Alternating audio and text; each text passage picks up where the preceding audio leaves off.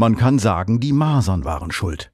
Der sechsjährige Henrich Focke hütet fiebrig das Bett und zur Ablenkung bringt ihm sein Vater japanische Papierflieger mit, deren Propeller per Gummiband aufgezogen werden, ein folgenschweres Mitbringsel. Die Versuche, die japanischen Papierschmetterlinge nachzubauen, begannen im Bett. Und trotz der völlig mit Kleister verschmierten Bettdecke holte meine gute Mutter sie immer wieder aus den Zimmerecken an mein Bett zurück. Den jungen Focke lässt die Faszination Fliegerei nicht mehr los. Es folgen diverse Modelle aus Papier und Bambus, dann erste Gleitkonstruktionen und wagemutige Flüge im Selbstversuch knapp über dem Boden. Schließlich ein Maschinenbaustudium und erste Versuche mit Motoren.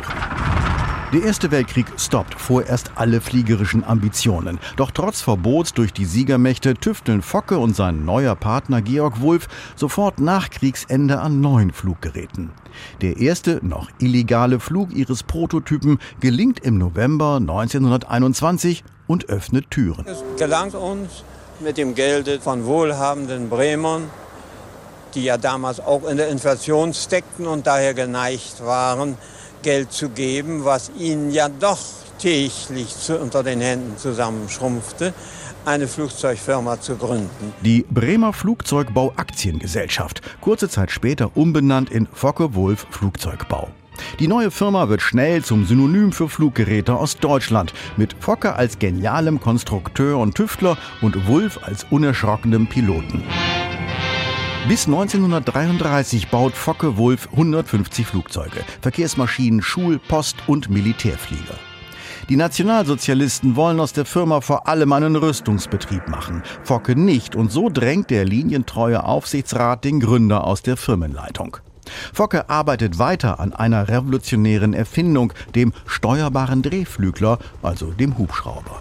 1936 gelingt der Jungfernflug. Zwei Jahre später demonstriert die Pilotin Hanna Reitsch den ersten Hubschrauber vor tausenden Zuschauern in der Berliner Deutschlandhalle. Dann habe ich erst mal tief gebetet, dass keinem der 18.000 Menschen, über deren Köpfe man flog, irgendetwas passieren würde. Dann war das Gefühl ein tiefes Vertrauen gegen den Konstrukteur Professor Focke, dass eben wirklich die Maschine technisch einwandfrei ist. Und während Focke an besseren Hubschraubern arbeitet, wird die von ihm gegründete Firma zum wichtigen Rüstungsbetrieb der Nazis und baut bis Kriegsende über 19.000 Jagdflugzeuge FW-190, genannt Würger.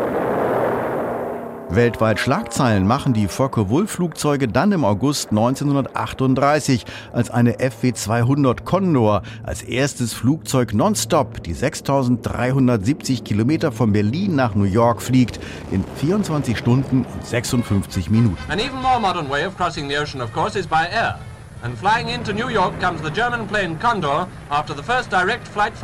Nach Ende des Zweiten Weltkriegs ist der Bau von Flugzeugen in Deutschland durch die Alliierten vorerst verboten. Der Neustart für die Branche ab 1955 alles andere als leicht, auch für die Focke-Wulf-Werke.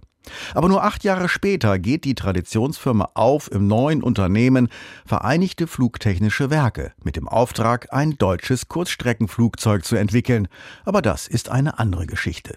Gegründet wurde die Focke-Wulf AG unter anderem Namen heute vor 100 Jahren.